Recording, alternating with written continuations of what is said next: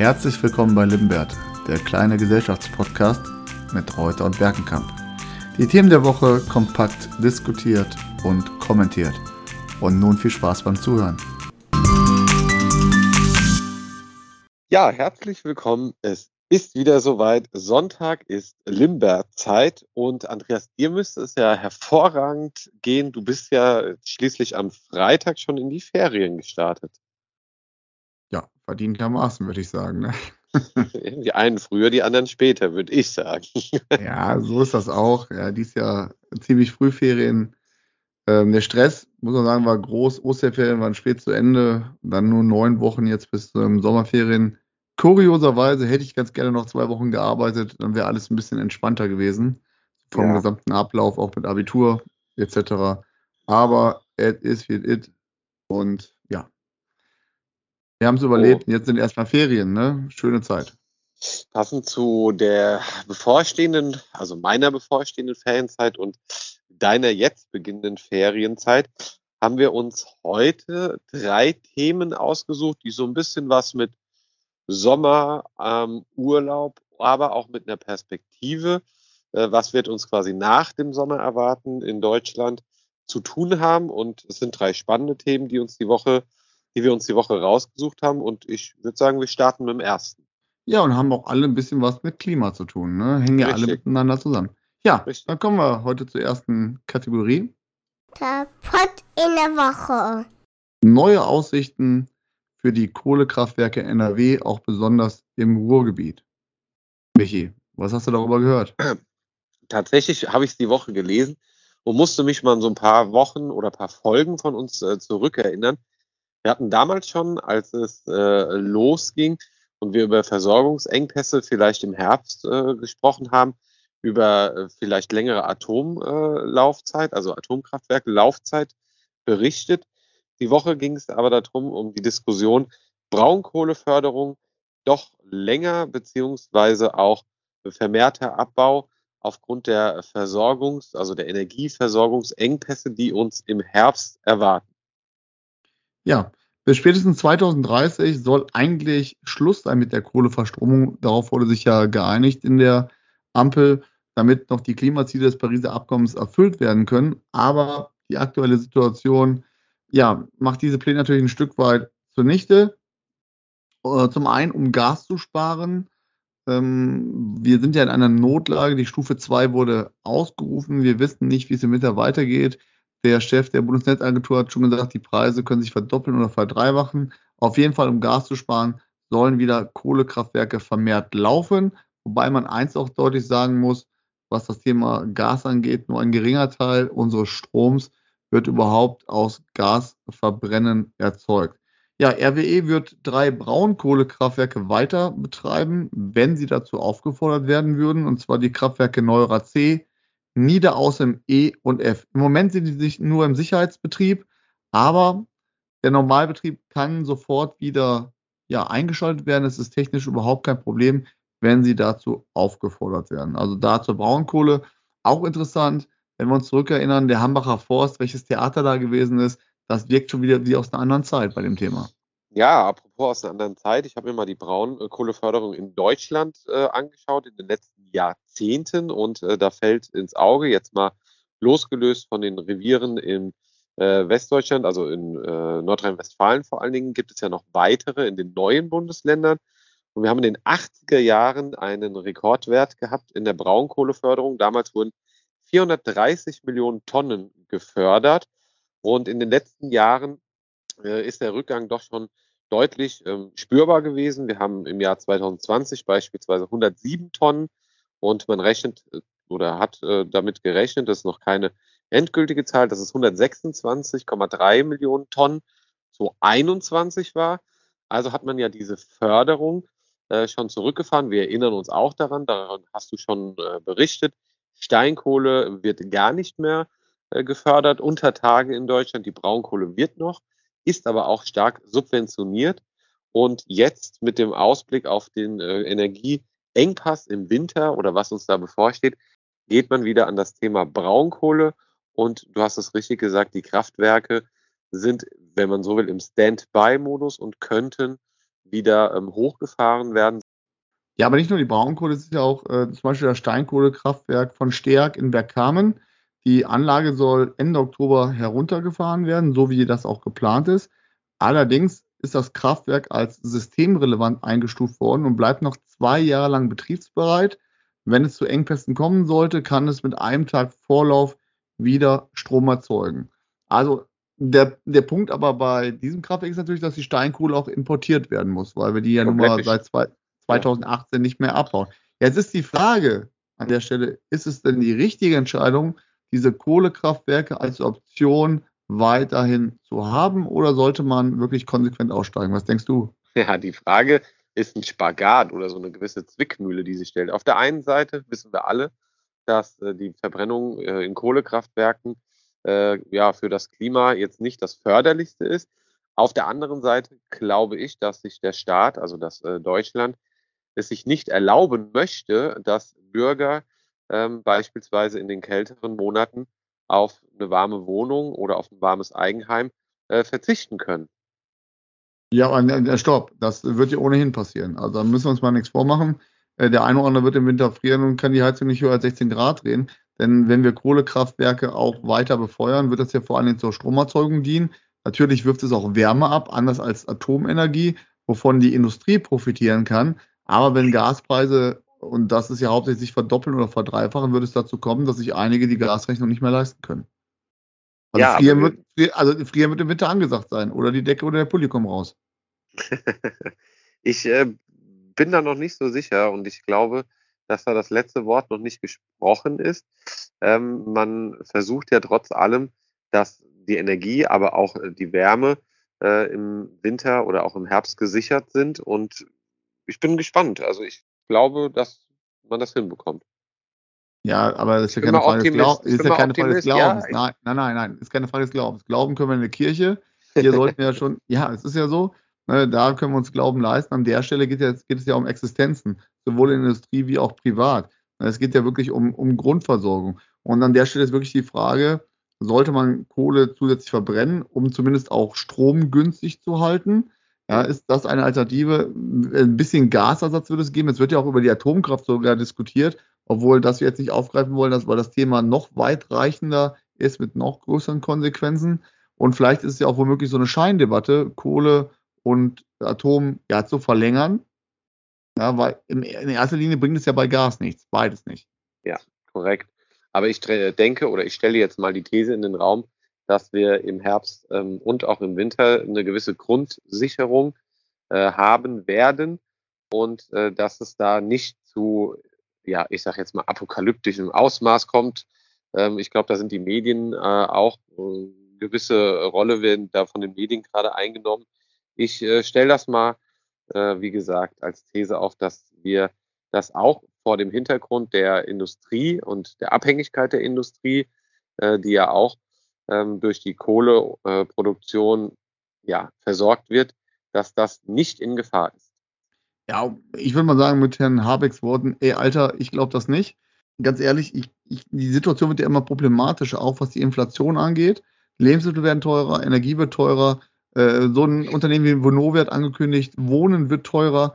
Also es wird einiges auf die Menschen in diesem Jahr zukommen und die Politik macht sich an dieser Stelle meiner Meinung nach nicht ehrlich also nicht komplett ehrlich, denn auch Robert Habeck hat ja gesagt, auch wenn er vielleicht äh, zur Zeit und auch seit Monaten eine gute Politik macht, wir werden Gaspreise nicht deckeln. Kann ich auf der einen Seite nachvollziehen, auf der anderen Seite bestehen bei den Menschen Existenzängste. Ja, Robert Habeck hat doch heute die, die, die Lösung schon geliefert. Er duscht einfach kürzer, Andreas. Was heißt denn kürzer? Ja, er duscht. Aber das ist ja zum Beispiel auch eine alte These, ja, ähm, wir könnten auch mehr mit äh, Kaltwasser duschen, denn Warmdusche haben es noch nie weit gebracht. Na, wer hat das gesagt? Das weiß ich nicht. Ich weiß nur, dass pragmatische Lösungen schon immer doch die Bevölkerung äh, beruhigt haben und dass die Politiker mit pragmatischen Lösungen doch immer die Gunst der Wähler gewinnen konnten. Ja, Tito Sarrazin war es, der ah, alte. Der, alte Deutschland schafft sich ab. Ja, der alte Philosoph ne, und der ja. alte Schriftsteller. Warmdusche haben es noch nie weit gebracht. Ja. Sind wir aber beim Wasser, Andreas, oder? Ganz genau. Ganz gute Komm, Überleitung. Kommen wir, kommen wir zum zweiten Thema. Das Ding der Woche. Wasser und vor allen Dingen die Wasserzufuhr oder die Wasserknappheit ähm, hat die Woche in den Schlagzeilen ihren Platz gefunden, vor allen Dingen äh, die Dürre in Italien, in Norditalien in der Po-Ebene ist so extrem wie seit Jahrzehnten nicht. Ja, ganz genau. Und seit vier Monaten hat es dort nicht geregnet. Die Anbauflächen sind massiv von Ernteausfällen bedroht. Der Po ist ein sonst mächtiger Fluss, 650 Kilometer lang vom Norden Piemonts bis hin zur Emilia-Romagna und dem Veneto an der Adriaküste. Und mittlerweile hat der Po einen historischen Tiefstand. Er ist sieben Meter unter normalen Null. Teilweise liegen die Boote schon auf dem Trockenen. Der Po ist mittlerweile nur noch ein schmales Rinnsal. Und um das mal zu verdeutlichen, der Po liegt mittlerweile, also der Pegel des Po's so tief, ähm, dass er unter dem Meeresspiegel liegt. Und so fließt Salzwasser den Flusslauf mittlerweile hinauf. Heute oder 21 Kilometer, vor einer Woche waren es noch 10 Kilometer. Und das ist natürlich auch perspektivisch problematisch, weil natürlich durch die Salzverkrustung auch die Böden weiter austrocknen. Also die Hoffnung ist es, dass, dass es bald regnet in Italien. Die Hoffnung muss man den Menschen schon nehmen, weil die nächsten zwei Wochen ist kein Regen angesagt. Und selbst so sehen wir Lago Maggiore oder der Como See nähern sich historischen Tiefständen, weil die Zuflüsse zum Teil ausgetrocknet sind. Bevor wir auf die ja, Überlegung kommen, ja, wie soll das gelöst werden? Was sind denn die Gründe für diese Dürreentwicklung? Ja, ich würde, bevor wir Gründe äh, machen, würde ich auch noch die Auswirkungen ähm, gerne kurz skizzieren. Ähm, wir haben äh, in Norditalien in der Po-Ebene auch äh, eine sehr äh, eigentlich fruchtbare Region mit äh, großem landwirtschaftlichen Anteil. Und du hast es ja richtig gesagt, durch die äh, Versalzung eventuell des Wassers oder durch auch vor allen Dingen diese Trockenheit kann die Landwirtschaft äh, nicht mehr so, also die Bewässerung der Landwirtschaft kann so nicht mehr stattfinden. Und darüber hinaus ähm, ist die Energieerzeugung im nahegelegenen Wasserkraftwerk nicht verfügbar. Und wir haben jetzt immer von Jahren gesprochen, um es mal ganz deutlich zu machen. Es ist das niedrigste Niveau, was wir hier haben seit 1946. Das ist mal eine Ansage. Ja, äh, vielleicht auch noch dazu, die ähm, in der Po-Ebene wird auch Reis angebaut. Ja. Und zwar über 50 Prozent des in der EU angebauten Reises wird dort abgeerntet. Und man rechnet momentan durch die Dürre mit Ernteausfällen von 50 bis 70 Prozent. Da wird der kleine Hunger zwischendurch demnächst ganz schön teuer werden.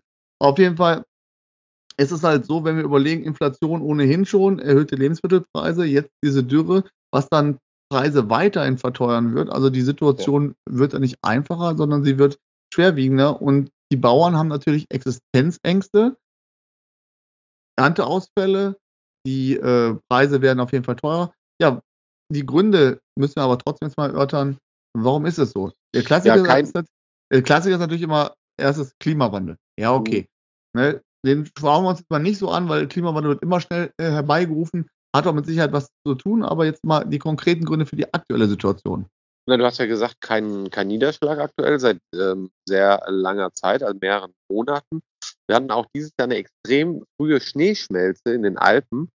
Und äh, aufgrund dieser frühen äh, Schneeschmelze äh, kam es dazu, wie eigentlich deutlich später im Jahr liegt, dass der Po jetzt noch weniger Wasser führt als äh, bisher. Genau. Und es gibt noch zwei weitere Gründe. Und zwar, normalerweise wird die sommerliche Lage auch ähm, in der Po-Ebene ja durch Azorenhochs äh, geprägt. Das ja. ist dieses Jahr überhaupt gar nicht der Fall, sondern jedes Hoch kam bisher ausnahmslos aus Afrika und hat damit noch mehr Hitze gebracht. Und das nächste Problem ist eigentlich hausgemacht. Wenn wir uns das europäisch mal anschauen, ist der tägliche pro, Wasser, äh, pro Kopf Wasserverbrauch in Europa ca. 165 Liter. In Italien liegt er bei 220 Litern. Das ist zum Teil natürlich der Bevölkerung geschuldet, aber zum anderen Teil den Wasserversorgungsgesellschaften, denn die haben seit Jahren nicht ins Leitungssystem investiert. Und so kommt es, dass etwa 40 Prozent des Wassers über Leitungen, die leck sind, die defekt sind, verloren geht. Im Süden Italien sind es sogar 70 bis 80 Prozent. Da soll jetzt in Zukunft Abhilfe geschaffen werden. Auch über ein EU-Programm versucht die italienische Regierung mit drei Milliarden Euro das Leitungssystem zumindest im Süden schon mal zu modernisieren. Also es ist auch ein hausgemachtes Problem. Ja, also, aber und wer soll es ausbaden? Also die Empfehlungen äh, galten jetzt vor allen Dingen den ähm, ja, Bewohnern im Norden Italiens dazu, einfach mal Wasser zu sparen. Nach wird das Wasser teilweise auch schon abgestellt. Ja. Und ich denke, das ist doch, finde ich, ist doch ein konsequenter Weg. Also Investitionsstau, Lecks in den Leitungen und der normale Bürger badet es aus. Im wahrsten Ja, Sinne des Wortes nämlich nicht mehr. Ja, es ist ja auch richtig. 125 Gemeinden haben schon Wassernotstand. Es darf der Rasen nicht gesprengt werden. Beispielsweise es dürfen Pools nicht befüllt werden. Da steht äh, auch Strafe drauf, also teilweise bis zu 500 Euro. Es müssen Tankwagen in die Gemeinden kommen, um dort die Wasserversorgung sicherzustellen. Ja, und jetzt wird überlegt, aus, aus dem Gardasee Wasser Ja. Mhm. ja, Wasser abzuleiten in die Po-Ebene. Und da wehrt sich natürlich äh, die Gemeinden rum, rund um den Gardasee. Verständlicherweise. Also, Andreas, fliegen wir dies Jahr wohl nicht nach Italien. Nein, ich fliege nicht, aber ich äh, fahre trotzdem zum Gardasee. Ja, weil das muss man noch abschließend auch zum, zu diesem Punkt sagen. Es würde auch gar nichts nutzen, aus dem Gardasee Wasser abzuleiten in die Po-Ebene, weil zum einen es gibt schon Notfallprogramm, 30 Kubikmeter die Sekunde wird schon Wasser aus dem Gardasee abgeleitet, damit dieses Wasser in, in die Po-Ebene kommt. Der Gardasee hat jetzt schon unter 6, also 46 Zentimeter unter Normalstand und ist nur noch zu 60 Prozent gefüllt. Und wenn man die Po-Ebene wirklich vernünftig befüllen wollen würde, müssten es 500 Kubikmeter die Sekunde sein, 30 Kubikmeter.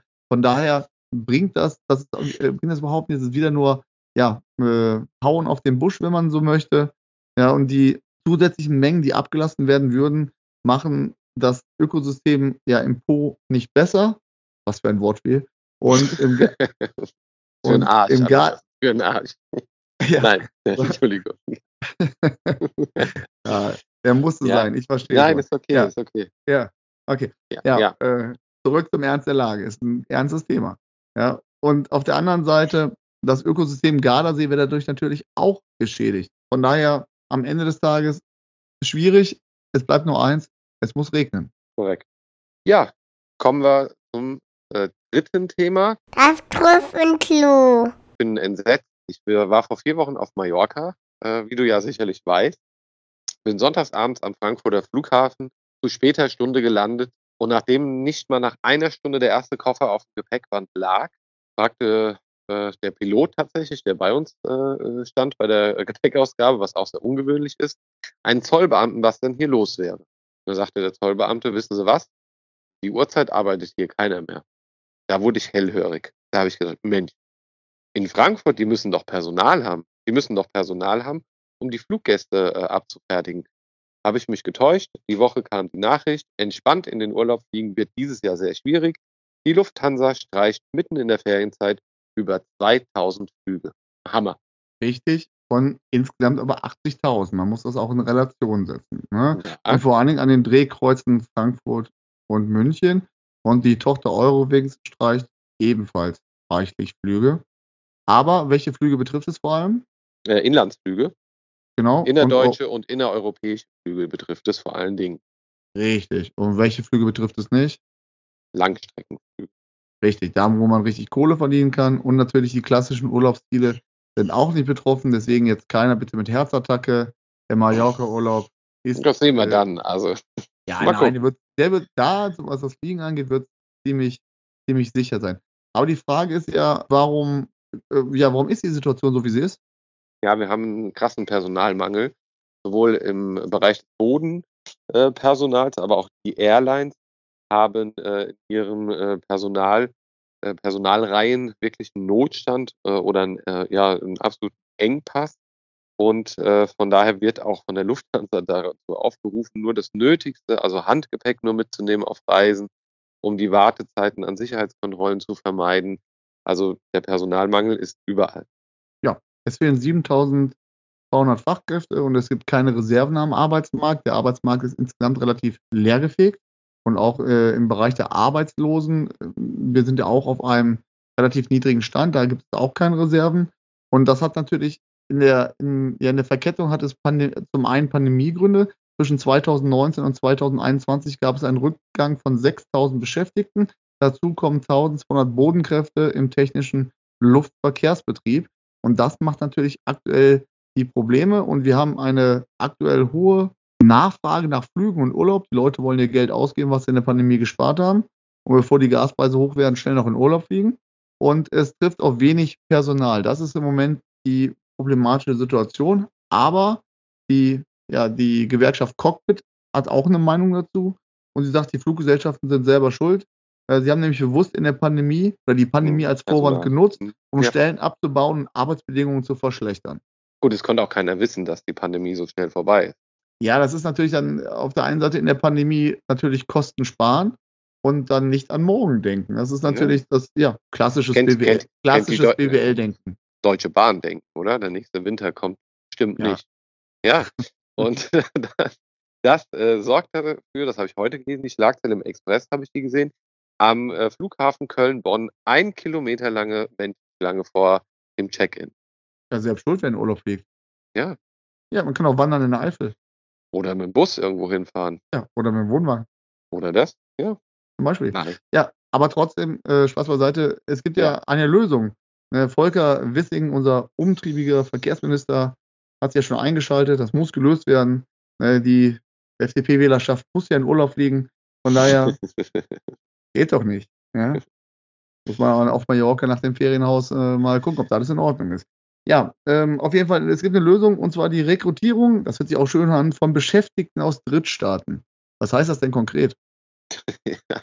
dass wir äh, irgendwelche Zeitarbeiterfirmen äh, da reinholen oder irgendwelche, äh, ja, fast schon äh, nicht mehr vertretbare Arbeitsverhältnisse schaffen für Menschen aus äh, Drittstaaten, so heißt es ja, die eventuell auch vom afrikanischen Kontinent oder außereuropäisch äh, angeworben werden.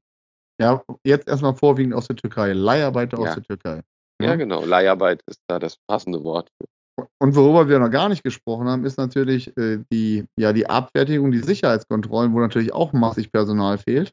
Genau. Ja, und das ellenlang dauert und das auch nicht so einfach ersetzt werden kann, weil natürlich dann zumindest ein paar, ja, ein paar Wochen Schulung bevorsteht, bevor man den Job überhaupt machen kann. Also doch mit einem 9-Euro-Ticket in der Bahn irgendwo hin. Ja, das wäre was, so wie früher so Euro-Rail-Ticket oder so. Einmal, dann nicht quer durch Europa, aber quer durch Deutschland. Ab nach Sylt. Ja, aber erst einen Irokesen schneiden und färben. ja, aber Spaß äh, beiseite. Und wir müssen äh, auch, und, und, und vorher noch Bier nach Sylt bestellen, müssen wir nicht mitschleppen. Ja, genau, an die Amazon äh, Prime Lieferzentrum am, am Bahnhof von Sylt. Spaß genau. beiseite. Ich äh, finde, dass ähm, das Thema ist interessant. Es ist aus meiner Sicht äh, zunächst einmal auch in gewisser Weise ein Luxusproblem bis zu einem gewissen Grad. Dein, ähm, du hast es vorhin gesagt, die äh, Großteil der Flüge sind in innerdeutschland und innereuropa äh, gestrichen worden. Und ich glaube, dass das auch jetzt sehr äh, hochkocht in den Medien. Der Personalmangel ist da, er ist unbestritten, aber es geht jetzt nicht hier um, ich sage jetzt ganz bewusst, private Existenzen die davon betroffen sind, dass man vielleicht dieses Jahr nicht in den Urlaub ja, oder anders, oder, anders, anders. Ja, ja. so, so, sagen so würde ich auch sagen. Ja. Ich, ich glaube, der Fachkräftemangel in anderen Bereichen ist wesentlich existenzieller. Uns, fehl, ne, uns fehlen Handwerker und äh, ja, die unsere Wärmepumpen einbauen, zum Beispiel. ja, ja. Die, die wir gar nicht einbauen können, weil die ineffizient bei uns sind. Okay, ist auch wieder ein anderes Thema, haben wir auch schon mal drüber gesprochen. Da muss ich mal, da muss ich mal mit Frau Kempfer drüber reden. Ja, Andreas, in dem Sinne würde ich sagen, ab in den Urlaub. Auf jeden Und, Fall. Äh, ich wünsche dir schöne Sommerferien. Die werde ich ja, ja dann auch äh, demnächst genießen. Wobei wir uns nächste Woche ja sehen und machen dann tatsächlich das erste Mal einen äh, Live-Podcast äh, vor Ort. Richtig. Mit äh, Wein aus der Region. Ja, Wein. Von der Emscher, von der Emscher, der ja, Wein. Ja. ja, oder vom Phoenixsee.